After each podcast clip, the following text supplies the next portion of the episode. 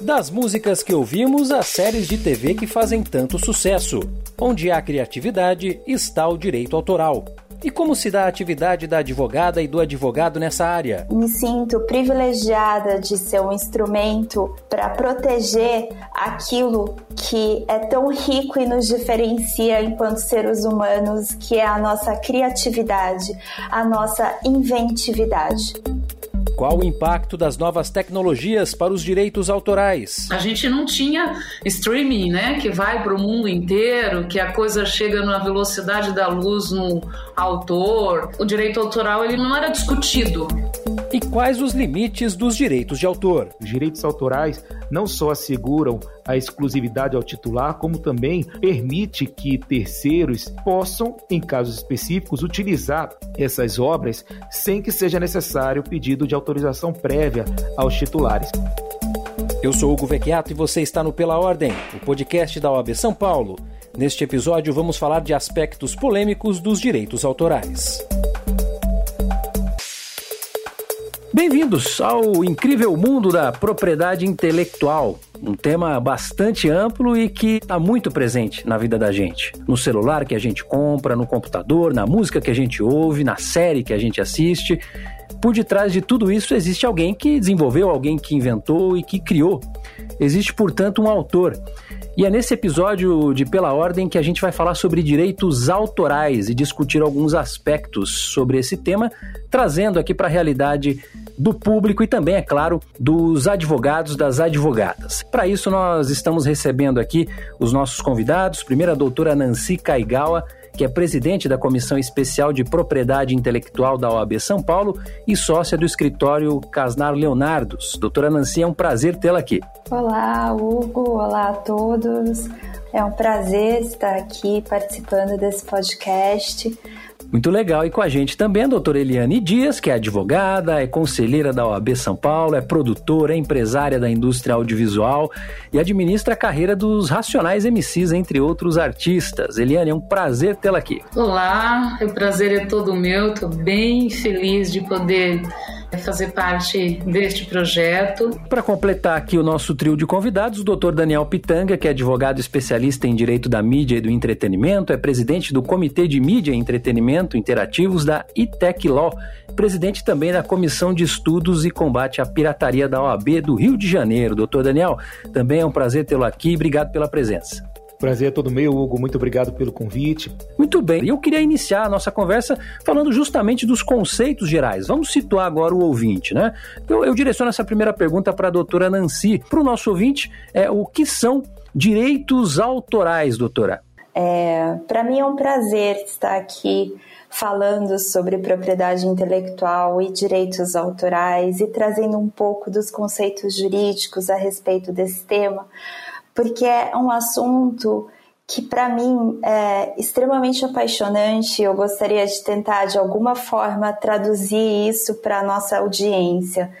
Me sinto privilegiada de ser um instrumento para proteger aquilo que é tão rico e nos diferencia enquanto seres humanos, que é a nossa criatividade, a nossa inventividade. Os advogados, a atividade jurídica serve então nesse momento para é, tentar proteger exatamente essa atividade criativa de um determinado autor. E como isso é feito? Em primeiro lugar, se reconhece que essa obra criada, artística, intelectual, científica, é fruto de uma criação de espírito de um determinado criador. E essa criação de espírito merece a proteção e a garantia a esse autor que ele tenha o direito exclusivo de explorar economicamente a sua própria criação. Essa esfera de direitos é chamada de direito autoral patrimonial. A outra esfera de direitos dentro do direito autoral, que é muito importante trazer aqui, é, diz respeito ao espectro moral, ao reconhecimento pelo nosso sistema jurídico de que há uma relação íntima entre a obra criada e a personalidade do autor. Dessa forma, dentro desse aspecto de direito moral do autor, é então reconhecida e assegurada a prerrogativa do autor e o direito do autor de ter a sua paternidade assegurada e reconhecida por todos. Ele, autor, ser reconhecido como criador de uma determinada obra, ter garantido que seu nome seja sempre divulgado em qualquer utilização da mesma, é, garantir que essa obra não seja modificada de maneira a, a ferir a integridade não só da obra, mas também dele, dentre outros direitos morais que são assegurados para proteção tanto do autor quanto da obra.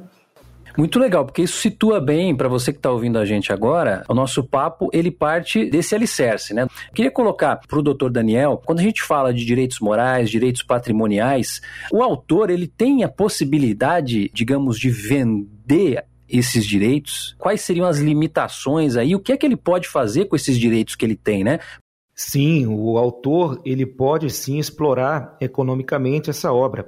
É, esse feixe de direitos que a doutora Nancy comentou há pouco, é, que se refere aí à esfera patrimonial do direito do autor, né, é, ele permite que o autor ele sim licencie a obra, que ele eventualmente ceda os direitos sobre sua obra, que ele possa participar da exploração comercial e do sucesso da própria obra.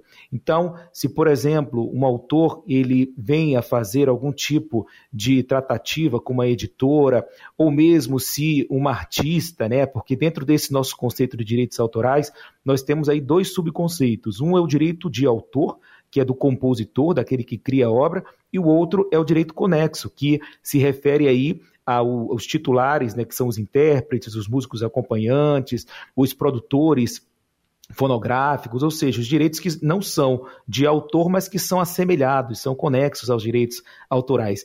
Então, é, tanto o autor, o compositor, quanto os titulares de direitos conexos, eles podem sim explorar comercialmente sua obra e podem também participar do sucesso que ela obtém aí no mercado. Quando nós escutamos, por exemplo, é, alguns compositores informando, comentando que receberam dinheiro do ECAD, ou eventualmente que é, acabaram cedendo uma obra para uma editora, tudo isso nada mais é do que a exploração comercial dessa obra no mercado junto aos players que trabalham, por exemplo, no mercado da música. Perfeito. Agora trazendo a, a doutora Eliane aqui, eu quero saber da vida prática de quem lida com essas questões, quem administra a vida de artista.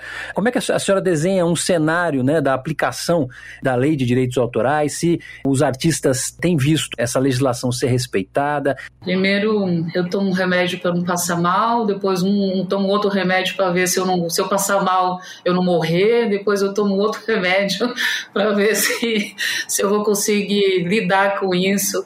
Brincadeira à parte, é realmente é uma loucura. Né? Eu trabalho com, com gestão de carreira de artistas e tem essa obra, um rap, ela tem uma característica específica que é de usar o sample, que é de usar um pedacinho de uma música para compor outra música.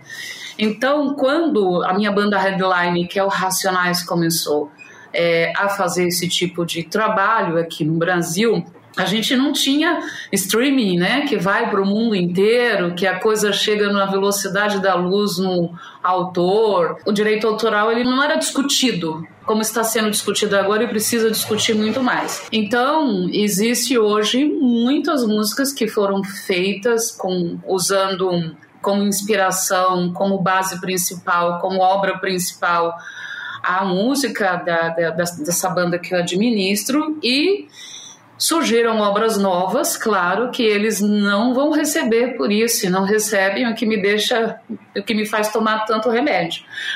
Mas ainda é uma loucura para você fazer uma obra nova, porque a essência do rap é essa, de usar obras, né, que se seguir por outras obras. E é uma confusão, né? Uma confusão com o ECAD. A gente tem um podcast mano a mano que é feito pelo Mano Brau. Dr. Daniel Pitanga sofre porque a gente não sabe que música que a gente pode usar, qual é o que pode, o que não pode. Realmente está muito difícil para quem trabalha na gestão de carreira pacificar o que é, o que pode, o que não pode, só tendo um bom advogado para poder trabalhar certinho por perto, porque senão a gente não consegue trabalhar. Eu mesma, apesar de eu ser advogada, eu não sou especialista e não me sinto nem um pouco confortável em assinar um contrato sem um bom advogado tratando disso para mim. O cenário que a gente vê hoje de plataformas digitais, de YouTube, esse cenário ele mudou a forma como o meio jurídico enxerga a aplicação de direitos autorais. Por um exemplo prático, né? É muito mais fácil o YouTube derrubar um vídeo que tem uma música, né, e não há ali o, o pagamento de direitos autorais do que um vídeo, por exemplo, com desinformação. Como é que o senhor avalia, doutor Daniel, o reflexo desse cenário do mundo digital, das plataformas digitais para a aplicação dos direitos autorais? Eu entendo que é um desafio cada vez maior a gente lidar, a gente tentar entender, tentar recuperar alguns direitos dentro das plataformas, é, mas, sem dúvida, é uma nova, importantíssima fonte, tanto de comunicação, tanto de é, circulação de obras, como também de renda. O que acontece com o direito autoral é que, por se tratar de um direito que confere a exclusividade ao titular, faz com que toda vez que você se depare com uma situação de violação, você, a, a princípio, consiga reclamar esses direitos e consiga, consequentemente, né, fazer a gestão mais eficiente dos direitos. E as plataformas, cada vez mais, elas fazem acordos com grandes gravadoras, fazem acordos com titulares de direitos para permitir aí que haja um controle maior no uso que seja lícito dessas obras. Mas nem sempre a gente observa essa gestão ocorrendo da forma mais eficiente. Os direitos autorais não só asseguram a exclusividade ao titular, como também permite que terceiros possam, em casos específicos, utilizar essas obras sem que seja necessário pedido de autorização prévia aos titulares. Então nós enxergamos em algumas situações práticas, né, plataformas, por exemplo, derrubando alguns usos de não só de obras é, musicais, como também de obras audiovisuais, que são feitas em, em contextos que a lei permitiria, é, em função de identificação aí de que aquela obra estaria sendo utilizada de forma indevida por um terceiro. Isso porque cada vez mais esse controle é feito por tecnologia, mas ela não consegue distinguir ali dentro do que é proprietário se estaria dentro ou não da permissão legal para o uso. Então, eu diria que as plataformas elas são hoje importantíssimas, são necessárias. A tecnologia ela tem permitido esse controle mais efetivo, mas por outro lado, sob o ponto de vista dos pagamentos, cada vez mais a gente encontra aí alguns desafios. E algumas plataformas, inclusive, não pagam pela comunicação pública, estão ainda em processo de negociação com o ECAD, fazendo com que a música, por exemplo, circule dentro da plataforma, seja explorada de forma comercial, sem que o titular ele veja o resultado econômico, apesar da plataforma estar ganhando muito dinheiro com esses usos não previamente autorizados pelos titulares. Entendi. Doutora Nancy, se a doutora tiver algum comentário em relação a essa questão específica, fique à vontade, mas eu já queria é, endereçar uma questão. Para o advogado que atua nessa área, o mercado ganhou, digamos, uma projeção maior? Esse é um tema que, para o advogado, profissionalmente falando, é interessante também? Bom, sem dúvida. Eu acho que a tecnologia ela sempre viabiliza novas formas de exploração econômica, utilização da obra e também novos desafios que o direito sempre tem e seus operadores sempre têm. É, mas antes de abordar um pouquinho esse aspecto, eu só gostaria de trazer alguns, algumas considerações acerca do que foi comentado antes. É, o direito de exclusividade que é assegurado ao autor na exploração de uma determinada obra significa que para que essa obra seja utilizada, o autor ou o titular dos direitos autorais deve previamente conceder uma autorização para essa determinada utilização.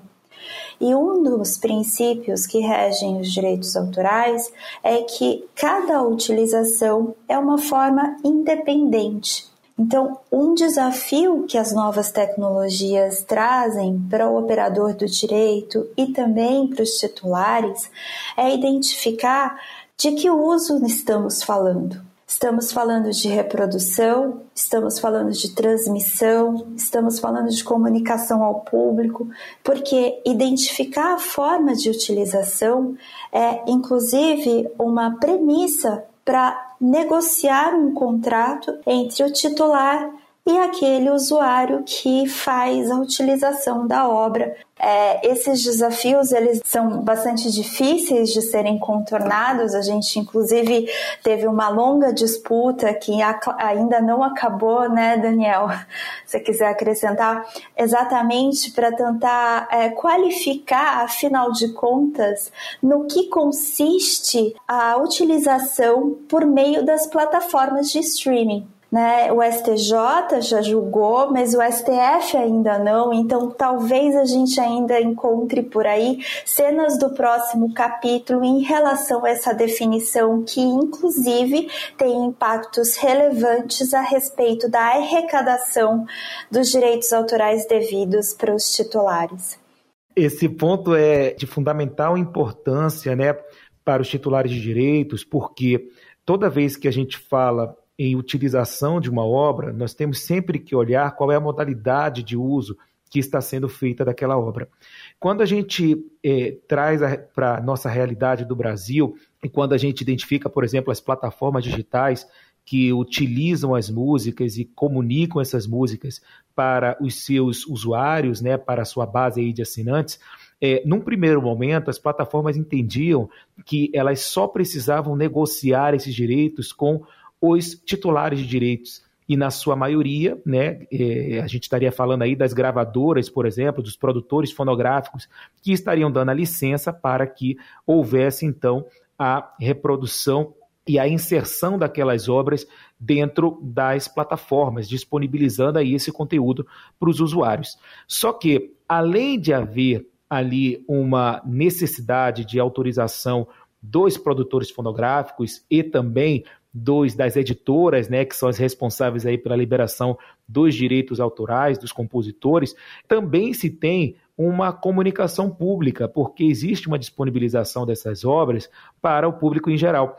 E após longa disputa judicial, né, nós tivemos aí dois casos que são casos de relevância que foram julgados pelo STJ, houve reconhecimento no Brasil de que sim, o fato das plataformas estarem disponibilizando é, as músicas, elas também estão permitindo a comunicação pública dessas obras, fazendo com que nasça também a necessidade de pagamento de direitos autorais para o ECAD, que é o Escritório Central de Arrecadação e Distribuição. Falando num caso prático, né, e dando o exemplo de uma grande plataforma que paga esses dois direitos, né, hoje essas plataformas, em geral, elas pagam 9% é, para a, os direitos é, autorais né, dentro daquela plataforma e 3% é feito o pagamento para o ECAD, que então distribui esses valores de acordo com os titulares que participam das obras que estão sendo disponibilizadas você imagina, Hugo, que a gente está falando aqui de milhares de músicas, ou melhor, de milhões de músicas que estão nas plataformas que são exibidas. Então, para tudo isso é necessário, inclusive, um sistema muito eficiente para conseguir identificar ali quem são os compositores de cada música, quem são os produtores fonográficos, os intérpretes, e tudo isso acaba beneficiando aí toda a comunidade do, do mercado musical, que hoje, para você ter uma ideia da dimensão né, desse mercado, o ECAD paga mais de 250 mil titulares em todo o Brasil, decorrente não só desse tipo de comunicação pública, mas também de outras comunicações em TV, em rádio, em shows, e depois o ECAD repassa para os seus correspondentes titulares por meio das suas associações. E falando em ECAD, né? E aí eu queria perguntar para a doutora Eliane, é, o ECAD soltou algumas informações é, sobre a arrecadação de direitos autorais na pandemia. E a informação é que a arrecadação de direitos autorais caiu pelo menos 75% na comparação é, com o ano passado. Fugindo até um pouquinho né, da questão jurídica, como é que o setor tem lidado com isso? A senhora, como alguém que gerencia carreiras de, de artistas, como é que está sendo, na verdade, né, trabalhar nesse cenário? É, o setor ele foi impactado de uma forma é, inesperada, de uma forma como tudo no Brasil, porque zerou o número de eventos, shows, festivais, tudo parou no Brasil. Então, se parou, como vai o ECAD arrecadar? A gente vê que 75% é devido a não ter mesmo espetáculos, tudo parou. E a gente seguiu em frente trabalhando com streaming, justamente com a tecnologia. A gente só conseguiu se manter mesmo porque tem essa outra ponta que realmente ela é cruel quando ela derruba uma música porque identifica lá longe um sample, um pedaço de uma música e talvez é, não houve uma autorização correta, mas em contrapartida o que ela arrecada foi né, a salvação. É assim que a gente tem sobrevivido. Bom, além de música, eu queria tratar de alguns outros pontos aqui é, que saíram no noticiário recentemente. Por exemplo, eu sou um consumidor de cultura nerd. Queria a opinião de vocês aqui sobre um caso relativo aos personagens da editora Marvel, né? A, Marvel, que é, hoje é muito mais do que uma editora, é um estúdio de filmes, enfim. E o que, que eles estão fazendo agora? A notícia, né, que foi divulgada é que a Marvel é, estaria processando os herdeiros dos autores daqueles personagens. É possível esse tipo de situação da empresa ter ali os direitos de exploração, o artista ele deixar, digamos assim, de ser o dono dessa criação da qual ele foi responsável? Queria interessar primeiro para a doutora Nancy. Em primeiro lugar, o direito autoral ele, ele considera como titular originário do direito o criador pessoa física, é, mas essa obra nem sempre é criada, em primeiro lugar, por uma única pessoa. No caso que você mencionou, os quadrinhos, a gente tem uma amplitude, um rol de pessoas envolvidas na criação dessa obra. Você tem o roteirista, aquele que faz todo o argumento você tem até o que eles chamam de o primeiro desenhista, né? O, aquele que faz a primeiro, o primeiro desenho. É, e tudo isso, muitas vezes, Hugo, é feita, essa atividade criativa, ela é conduzida no âmbito de uma organização empresária, de um estúdio que assume então a responsabilidade financeira e até por vezes criativa na concepção dessa obra. E, portanto, a gente tem aqui uh, um exemplo de uma obra que é qualificada como sendo uma obra coletiva cujos direitos patrimoniais acabam sendo de titularidade dessa exatamente de um organizador que assume a responsabilidade e o risco financeiro de bancar essa produção, além de organizar a atividade de cada um dos diversos agentes envolvidos na criação dessa determinada obra.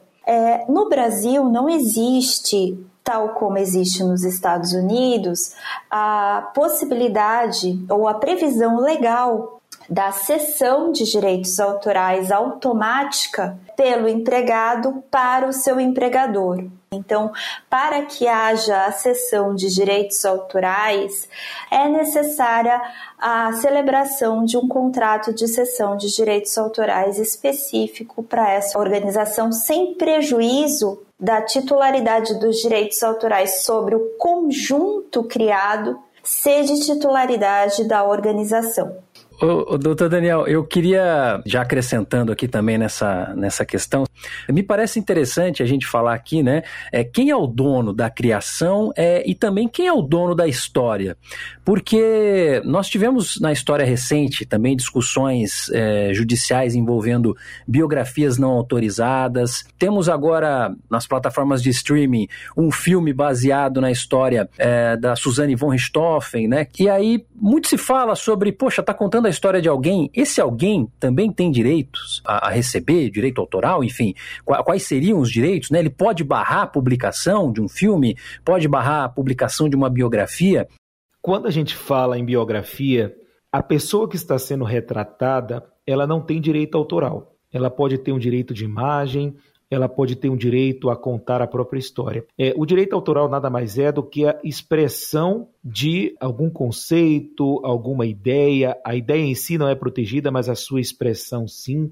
E isso não se confunde com o direito de imagem, com o direito à honra, com outros direitos de personalidade, que normalmente são os direitos que estão envolvidos em, quando a gente fala em biografia. É, o Supremo Tribunal acabou reconhecendo, né, existia é, uma, um questionamento por, por, alguns retratados, né, e aqui o principal caso que nós tivemos no Brasil foi o do Roberto Carlos, um biógrafo tentou escrever a história dele e ele acabou ajuizando medidas para impedir que essa história fosse contada. E a partir desse momento, houve não só essa disputa do Roberto Carlos, como outras disputas, né, questionando a necessidade de se pedir uma autorização prévia para contar histórias de terceiros.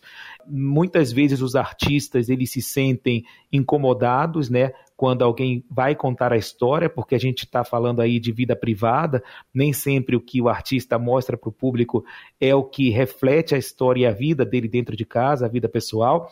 E é, quando a gente lida com a questão da biografia, querendo ou não, a gente está entrando em muitos temas que são privados, por mais públicos que os fatos sejam. E por causa disso, houve uma discussão muito grande e o Supremo acabou reconhecendo que no Brasil não há necessidade de você pedir uma autorização prévia para escrever biografias de pessoas que tenham a sua relevância social a sua relevância pública. E isso não se confunde com o direito autoral. Logicamente que o biógrafo que está escrevendo a história, esse sim tem direito autoral, porque ele está ali escrevendo um texto para falar, né, escrevendo uma história para falar da vida de um terceiro. Esse sim tem um direito autoral. O artista, o político, aquela pessoa conhecida que está sendo retratada, vai ter outros direitos, como direito à privacidade, direito de imagem, vai ter o direito de ter sua honra protegida, e esses direitos, por mais que estejam aí resguardados pela Constituição Federal, são direitos que, de acordo com o Supremo Tribunal Federal, eles têm limites. Então não significa que eles são absolutos e eles não são exclusivos. Eles são, eles têm que ser entendidos de acordo com uma situação é, particular.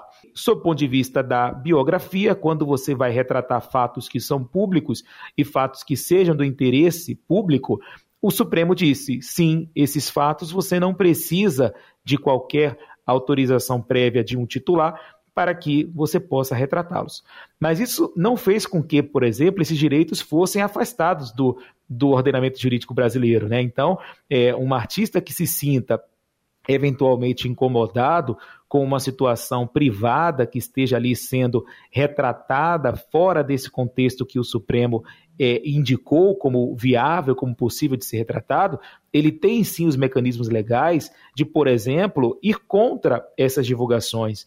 Né? E aí, fugindo um pouco da questão dos, da biografia que o Supremo já reconheceu, e entrando num outro tema que é correlato, mas que não, não diz respeito ao direito autoral do retratado, mas sim do direito autoral de quem fotografa e de quem retrata aquela história. Nós temos hoje no Brasil vários conflitos, por exemplo, envolvendo os famosos paparazzis, né, que estão sempre na cola das celebridades para retratar as celebridades em seus momentos privados e que esses paparazzis eles têm o direito autoral sobre a fotografia, porque a fotografia ela é protegida pelo direito autoral, mas toda vez que eles retratam aquela celebridade numa fotografia, eles, é, num primeiro momento, em função de ser imprensa, não precisam pedir uma autorização, mas dependendo do contexto, sim, eles podem acabar se deparando com situações onde eles possam estar violando a imagem daquela celebridade, eles podem estar violando o direito à privacidade, né, entrando em searas que são searas aí de conflito, que são searas que merecem uma atenção especial do judiciário. Muito bem, a gente tinha muitos assuntos aqui para falar, minha lista estava gigante de temas, mas infelizmente nosso tempo já está é, eh, se esgotando. É, eu queria abrir para as considerações finais, é, primeiro com a doutora Eliane, agradecer a presença dela aqui no podcast Pela Ordem. A doutora Eliane é advogada, conselheira da OAB São Paulo, produtora e empresária da indústria audiovisual e administra a carreira dos Racionais MCs, além de outros artistas.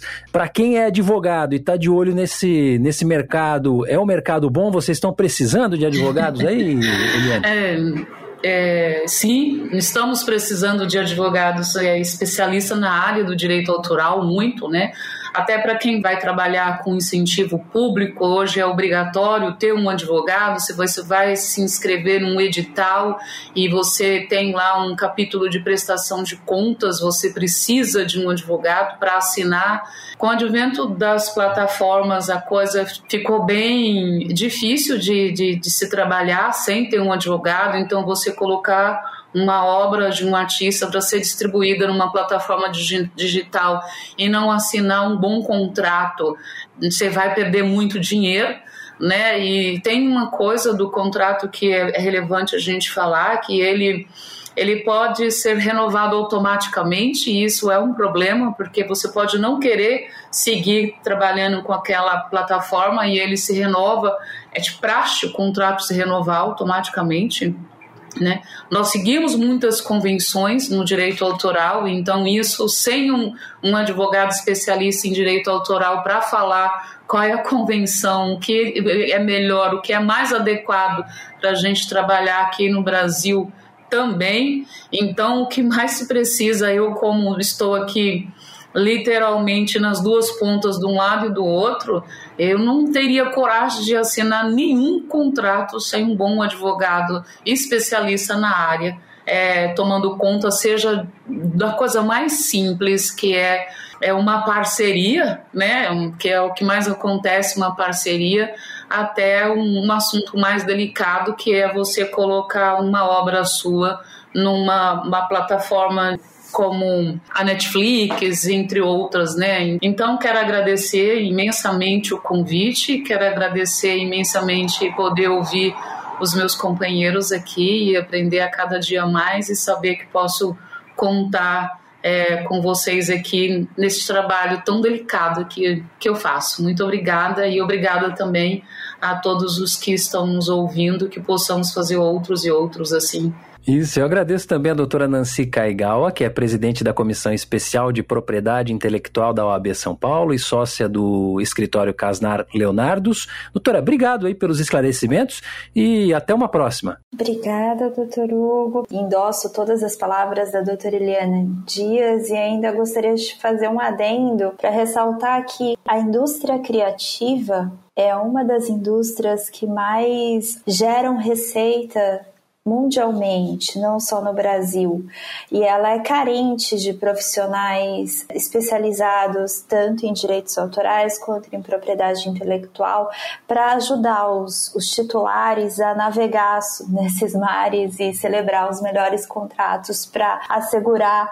a proteção aos seus direitos e eventualmente até agir na defesa dos mesmos em caso de infração, sendo o mais gritante e o mais preocupante para a indústria criativa, a pirataria. Perfeito. E também conosco aqui agradecendo a presença do Dr. Daniel Pitanga, advogado especialista em direito da mídia e do entretenimento, presidente do Comitê de Mídia e Entretenimento Interativos da ITEC Law, presidente também da Comissão de Estudos e Combate à Pirataria da OAB do Rio. Doutor Daniel, fique à vontade para as considerações finais também e obrigado pela presença. Eu que agradeço o convite, Hugo. É, endosso as palavras da Eliane, da Nancy. Eu acredito que essa é uma das indústrias que mais crescem e para o mercado jurídico, principalmente, nós precisamos hoje de muitos advogados e muitos advogados principalmente competentes, né, que tragam consigo aí todos os conceitos jurídicos para que a gente possa implementar no mercado de entretenimento. Particularmente, eu vivencio isso, né? Eu, eu fui durante um tempo sócio de um grande escritório, tive desafio no, no, meio da pandemia de montar meu próprio escritório e eu, eu só vejo crescer. E Eliane, que, que é minha cliente, né? De vez em quando a gente tenta se falar e o dia é tão curto que a gente se fala de manhã e só consegue falar no final do dia, porque realmente é uma indústria que cresce muito, o digital veio para transformar completamente a forma que essa indústria se relaciona com os titulares e para tudo isso tem mercado, para tudo isso há necessidade de advogado.